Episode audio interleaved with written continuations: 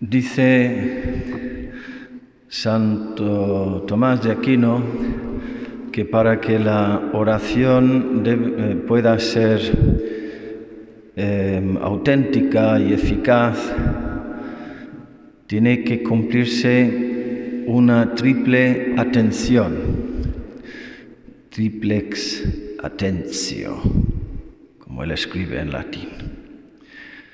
Attentio ad verba, attentio ad sensum, attentio ad Deum. Atención a las palabras que estamos pronunciando, para no decirlas mal, sean oraciones vocales o sean oraciones que formulamos en el corazón. Aunque a veces también dice Santa Teresa que la oración es más cuestión de gemidos que de palabras. San Pablo habla de palabras inefables, palabras impronunciables, misteriosas, palabras incoherentes.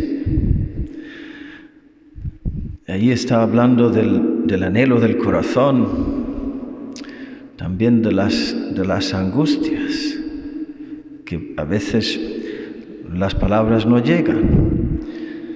Pero seguimos con Santo Tomás. En segundo lugar, ad, ad sensum, atención al significado de lo que estamos diciendo. Y en tercer lugar, ad Deum, atención a Dios.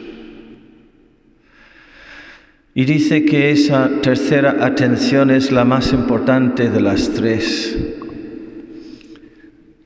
¿A quién me estoy dirigiendo? ¿Con quién estoy hablando?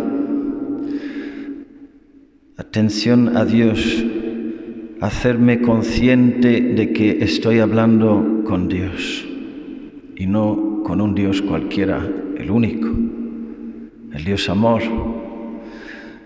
Dice que es la atención más necesaria y luego sigue y termina la frase diciendo, y esta atención hasta los idiotas son capaces de ella. No lo he aprendido en latín esa parte, tengo que aprenderla. Supongo que será algo así como etiam idioti capaci sunt o algo así.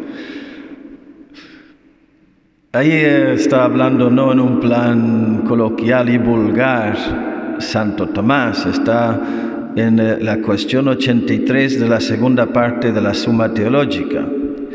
Y estará hablando de la gente más sencilla, más ignorante, más inculta, más corta de inteligencia. Son capaces de rezar, de, de, de la atención más importante, más esencial. Y sin embargo, los que no somos idiotas, a veces cuánto nos cuesta. Conocéis lo del cura de Ars, ¿no? Y el campesino que pasaba una hora por la mañana antes de ir al campo, ahí en silencio mirando. A lo mejor era un idiota. Y volviendo del campo otra hora y se quedaba ahí mirando. Un idiota. ¿Qué le dices? Nada. Le miro y me mira. Está en el catecismo como ejemplo de oración, de oración perfecta. De idiota no tenía nada el centurión. Primero era centurión, supongo que tenía muchas competencias, tenía 100, 100 soldados bajo su mando. Pero en el tema de la oración y de la fe y de las cosas de Dios, también era un espabilado porque era humilde.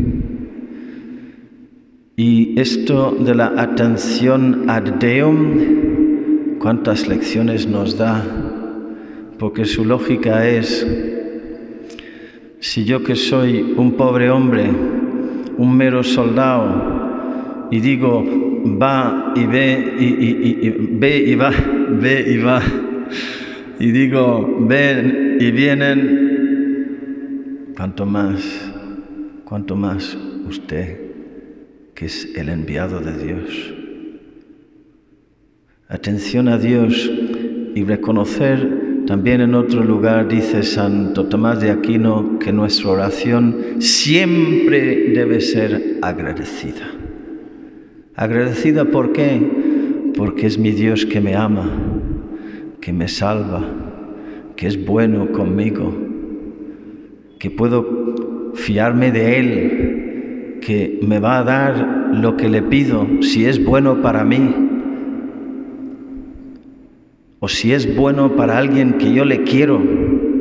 En el caso del centurión, su criado era un hombre que se interesaba por sus criados, ni siquiera era un miembro de su familia. Y si tú, si le pides a Dios con insistencia, con paciencia, con confianza, la curación de tus seres queridos, de sus enfermedades espirituales y morales, ¿cómo no te va a escuchar? Ten fe. Que así sea.